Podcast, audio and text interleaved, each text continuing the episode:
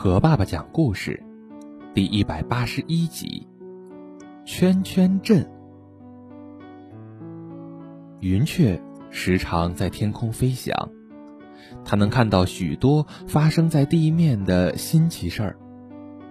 一天，云雀见几只狮子正在追逐一群斑马，眼看着就要接近了，斑马忽然停了下来。迅速地摆成一个大圆圈，一个个头朝里，尾朝外。狮子冲上来了，它们才一触及圈圈阵，便有一只只强劲的后蹄乱踢过来，重重地捶打在狮子的脑袋和身上。狮子吼声震天，却无可奈何。它们吃了大亏，灰溜溜地撤走了。云雀非常欣赏斑马的圈圈阵，他即兴编了一支新歌：“斑马阵真厉害，头朝里，尾对外，踢得狮子嘴巴歪。”在空中欢快地唱了起来。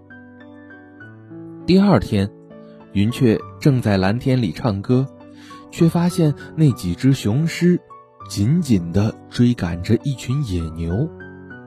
距离越来越近了，野牛们呼啦一声散开来，形成了一个大圆圈。可是他们一个个却是头朝外，尾朝里。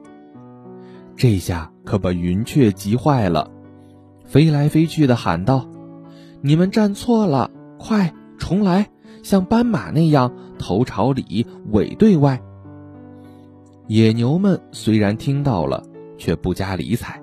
镇定地屹立站着不动。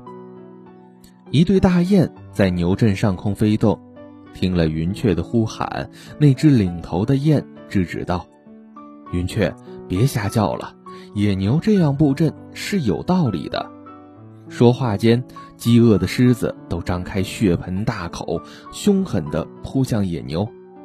野牛们肩并肩，一起舞动着头上的两只锐角。迎击挑衅者，进攻的狮子被尖角挑得狼狈不堪，夹起尾巴逃窜了。云雀长长的舒了一口气，他一边赶着雁队，一边自我解嘲地说：“哼，野牛站的位置虽然与斑马不同，倒也挺顶用呢。”头雁嘎嘎地笑了，响亮地答道。他们为了发挥自己的本领，站的位置确实相反，不过他们的精神都极为可贵，那就是在强敌面前像我们雁队一样，完完全全团结的像一个人。好了，今天的故事就到这里了，宝贝，晚安。